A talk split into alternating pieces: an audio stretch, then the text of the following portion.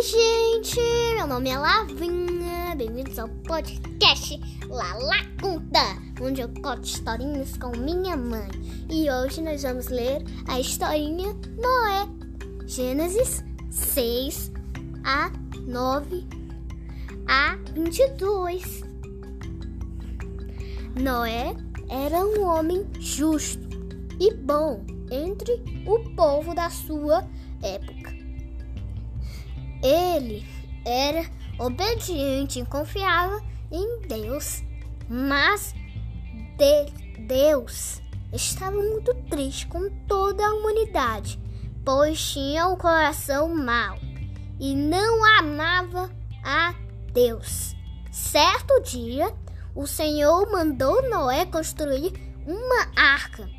Nela, ele deveria levar toda sua família e um casal e um casal de animais de cada espécie. Deus mandou construir a arca, pois mandaria uma chuva muito forte que inundaria a terra, inundaria a terra.